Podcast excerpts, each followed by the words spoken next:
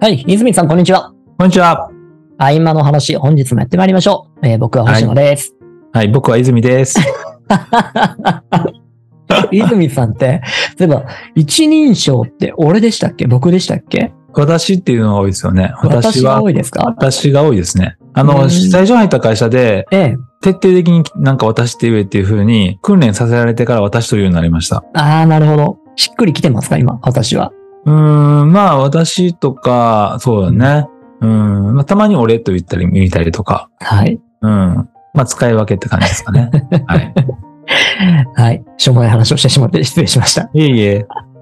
はい。えっ、と、前回、コミュニティをこれから意識して作っていく中で、うん。コミュニケーションの力が重要になってくるよねって話をしておりました。はい。えー特に内面の変化、えーうん内面の表現っていうことをするために、その方自身だけじゃなくて、うんそ。の周りの方々がその内面の変化に、えー耳を傾けたり、そこにこう的を絞った質問を投げかけたりすることが重要だよね、みたいな話をしたところまでいったかと思います。でもここをさらに事業化して、ここを強化していく、ここを身につけさせていく、そんな取り組みを考えていらっしゃるって、ちら聞きしたんですけど。そうで。すね。はそういで。すね。面白い話ですね。事業構想だけはあるっていうね、とこですよね。はい。ひどんな、どこまでの構想なんですか、今。最終的には、ええ。標準の、例えば読み書きそろばんと同じレベルにしたいっていうところですね。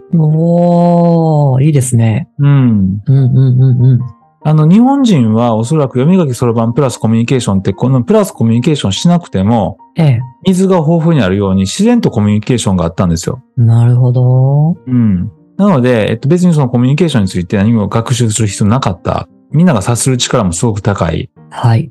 で日本語という言葉も非常に状態を伝えるっていう意味では非常に優れた言葉なんですよ。うーん。例えば、あの、もう、オノママトペと言われる、はえっい。と、擬音語、擬態語がめちゃくちゃたくさんあって、めっちゃありますね。で、その擬音語をいっぱい使ってる人は英語で喋れないという。な 確かに。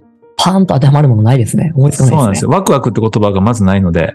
ええええええええエキサイティング、エキサイティトゥでしょうかね。うん。でも、うんエキサイティドっていうのは、あの、擬音語、擬態語じゃないので、はいはい。意味の言葉なので、まだ違うんですよ。うーん。ワクワクって意味がない言葉なんだけど、感覚の言葉なんで、うんうんうん。ああいう言と。葉がたくさん日本語ってアホみたいになって、はい。それで感覚を通じ合えることができたというね。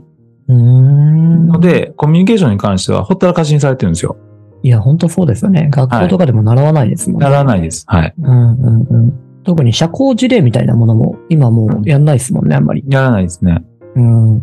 で、社会人になったら急に、はい。そのマナーということで、ええ。マナー講座みたいなんで、そのコミュニケーションについて、はい。あの、なんかビジネスコミュニケーションみたいな感じで教え、叩き込まれるんですよ。さっきの私って言いなさいとか。はいはいはいはい。いやそれって、ばまあ、マナーでもいいんですけど、マナーって一つ、まあ一つの、あの、作法で必要なんですけど、もう一個はやっぱりアクティブなコミュニケーションって必要じゃないですか。アクティブっていうとどんなイメージですアかクティブっていうのは人間味がこう溢れ出てるみたいな。うーん。マナーって人間味がまあ溢れ出てないと思うんですけ ど、人間臭いとルーいルうでか、すからね。人はい。間臭いというか、ええ一緒に共感するとか、感動するとか、一緒に怒るとか、うんうんうん。一緒にワクワクするとか、はい。あとはなんか交渉、交渉というか自分の思いをちゃんこうしたいんですってちゃんと伝えるとか、うんうんうん。うん、なんかそういうのって一方であるんですけど、そこは学習あんまりしてないんですよね。そうですよねう。ん。そのくせ就活では求められるっていうね。それ急に求められるんですよ。ええ。なるほど。そこをじゃあ提供していこうかと。そうです。だから、なんか中学だったら英検とか受けるじゃないですか。あのレベルにし、あのレベルにしたいんですよね。英検も確かにね、学校の必須科目ではないですもんね。うん。うん、でもみんな受けたりする。仮に英語力があったとしてもコミュニケーション能力が低いと意味がないと思いません、はい、はい、超思います。手段ですからね。うん。うーん。じゃあ、小学校の公文みたいな教室がいっぱいできてくるわそけうですね。そういう、最終的にはそこにゴールとしてはビジョンとしては行きたいんですけど、うんうんうんいきなりまあ、一足飛びにはそこには行かないので、はい。うん、あの、ストップ、ステップ、ジャンプで行けたらなと思ってるわけです。うーん。いや、でも常々そのコミュニケーションをどう学ぶかとか、うん。で、これから絶対に必要だよねっていうことは分かってますよね、みんなね。うん。でもそれをどう学ぶかっていうところの具現化ってあんまされてこなかったと思うので、はい。はい。実際どうなんでしょうあんまないんですかね、これまでって。なんかね、企業だったらコミュニケーション研修とかあったりするんですよ。ありますよね。で僕も何度かしたことあります。まあ、はいそういうのがあったりとか、ええうーん、まあ、ない、ないことはないけれども、標準的にみんな学ぶっていうところではなく、プラスアルファの能力として、なんか求められてる感じですよね。そうですね、そうですね。うんう。ん。あれを標準化していこうと。標準化していこうっていうと意味が変わっちゃいますね。よりこうね、身近な学びに変えていこうと。そうです、そうですね。うんうんうんうん。例えばどんなことも教えていくんでしょうね。わかりやすい例で言うと、他の動物とかロボットにできなくて人間ができるコミュニケーションってあると思うんですよね。おー、また面白いことが出てきました。うんうんはいで、。それが人間にとっての最高のコミュニケーション能力なので、ええまあ、それを学習するっていうのが一つあると思うんですよ。例えば共感するっていう力はええ人間は他の動物に比べてはるかに高いんですよ。うんうんうんうんうんうん。例えば、あの、他の人が困っていたら、あ、困ってるな、なんとかっていう気持ちになったりとかするじゃないですか。はい。あ、はい。それ困るよなって共感したりとか、うん。相手が本当に悲しんでたら、ああ、こっちもすごく悲しくなって一緒に泣けるとか、ええそこの能力って飛躍的に高いと思うんですよ、人間って。そうでしょうね。またその枠が広いですよね。文章読んだだけでも共感したりしますからね。はい。じゃうあ、ん共感するってどういうことですかって言った時に、ええ。そこからブレイクダウン何もされてないんですよ。うんうんうんうん。具体的行為として共感ってどうするかっていうのがないんですよ。うんうんうんうんうん例えばそこに共感っていうのは相手のストーリーを追体験することだっていうふうにすれば、ええあ、星野さんってそれ、最初どうだったんですかって、それからどうなったんですかあ、それでそう感じ、あ、ちょっと、ちょっと待ってくださいと、今追っかけられて、あ、追っかけられなかったんで、ここをちょっと質問したいんですけど、あ、なるほど、そうですね、追っかけることができましたと。で、それからどう思ったんですかとか言ってると、ああ、わかりました、そういうことですよねって共感できるじゃないですか。追体験の精度がめちゃくちゃ高高まりますね。ですよね。ってことうんは、そういうふうに意識して、人の話を聞いてみようってことを練習すれば、ええ。共感力が上がるんですよ。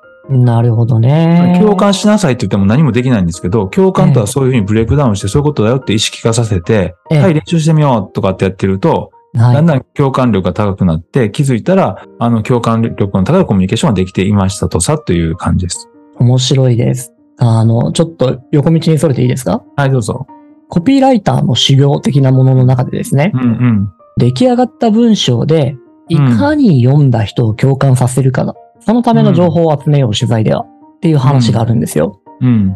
なので、取材の中で、こう、話者はね、取材対象者の人は、こう、ビジネススキルが高い人であれば、高い人であるほど、うん。抽象度を上げてね、簡潔に話をしてくれるわけです。うん。でもこっちはそれだと共感できないなと思うので、そこを崩してに行くんですよね。うん。いつですかと。うん。えーどんな気持ちでしたと。うどんな言葉でそれを言ったんですかと。うん。っていうことをやっていくと、だんだんだんだん取材の後の方になると、うん。こうこの取材をする対象の方と自分との間に、どんどんどんどんなんかこう、共感のうん。積み重ねみたいなのができるようになってって、うん。いい関係が築けたりするんですよね。うん。で、その結果、いい文章が書けたりするっていうこともあって、うん。うん。この日々、ビジネスを良くしていこうとかって考える方々は、逆に削ぎ落として時間を簡潔にしていくとかっていうことに走っていくけど、今泉さんがおっしゃってることっていうのは、時間ちょっと使っちゃうけど、また別のものを得ていくっていう手法ですね。そうです、そうです。うんうん。共感力が高くなると、だんだんだんだん人のコミュニケーションの時間が短くなります。うんうんうんうんうんうん。早く相手の気持ちがわかるようになるので。あー、そっか、そこも上達して時間はそうそうそう。短くできるのかもしれないです結ね。局皆さん時間かかるじゃないですかって言うんですけど、うん。い、やいや、後で短くなるよって話なんです。なるほどね。高めていくために。で、同じ人とね、それをやっていくと、どんどんどんどん、あ、あの背景があるから今こういうことになったのね。とかっていうことも出てきますもんね。そうなんです。うん、うん、うん、うん、うんうん。まあ、また、そこの共感に関するコミュニケーションは時間がかかるものって定義してもいいかもしれないですけどね。そうなんです。だから時間かけるものっていうふうにした方がいいかもしれない。うんね。いや、思います。なるほど。じゃあ、例えばそういうことを教えていくようなことが、これから。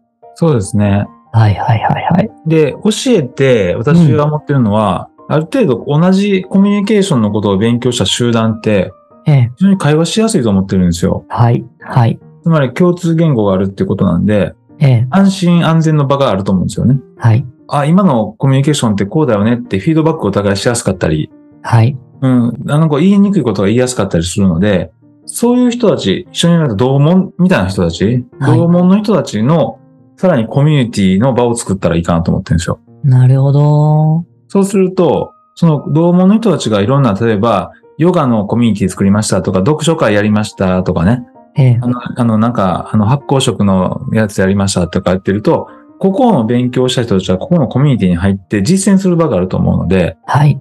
で、さらに自分でコミュニティビルディングする人も出てきたりするので、うんコミュニティを自分で作りましたっていう人と、だからこう連動させたいんですよね。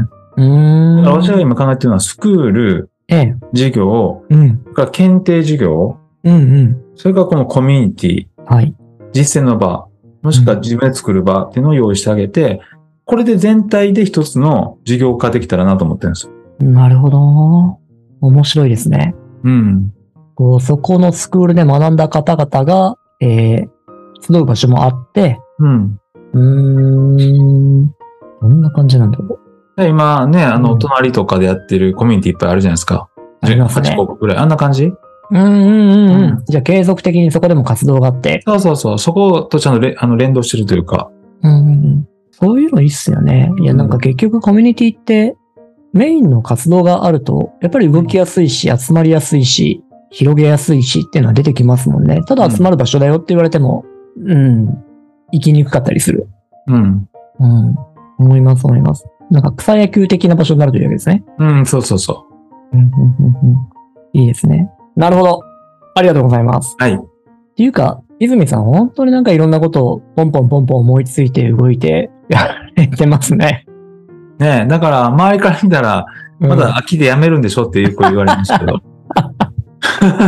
でもね、自分の中ではね、はいそれはスクラップビルドで、ええ、あの、辞めたとしても、うん、それが次にかなかなり生きてるので、うん、うん、別に辞めてるわけではないんですよね。うん、うん、うん、うん。いや、実際でそこに関わった方たちとの間に、どんどん共通のね、この認識とか、えー文化とかも生まれてきてるでしょうし、うん。うん。先ほど泉さんおっしゃってましたけど、コミュニケーション重なれば重ねるほど、その意思疎通と共感するスピードが上がっていくと。そうですね。なんで、周りにもそういうメンバーがどんどんどんどん増えていくんだろうなとも思います。うん。まさしくなんか、そういうやり方がこっからの時代の物事の作り方なのかもしれないですね。そうですね。うーん。はい。まはたい本日もいろいろ聞かせていただきましたが、はい。ありがとうございますあ。りがとうございます。はい。あ、そういえば、うん。今度、うん。そういうセミナーやられるんでしたっけあ、そうです。9月29日に8時ええ20時から、これオンラインになりますけど、はい。コミュニティをいっぱい作っている、隣をつの、まあ、作った奥祐斎くんとか、ええ。 Facebook の、えっと、オンラインコミュニティマネージャーという資格を日本で2人しか持ってないんですけど、それを持っている、おうえー、大輔さんとか、ええ。あと、オンライン上のコワーキング、えースペースを運営している、えー石本さんと、この4人でええ。セミナーをやります。なるほど。えー面白そうですね。うん。じゃあちょっと、今回の配信は順番を繰り上げて、 あ、そうですか。は 宣伝させてください。はい、お伝えしておこうと思います。はい。じゃあぜひ皆さんご興味ある方は、えー番組概要欄の方からそちらの情報お聞きください。お願いします。はい、じゃあ泉さん本日もありがとうございましたあり。がとうございました。またよろしくお願いしまおす願い。します。失礼します。失礼します。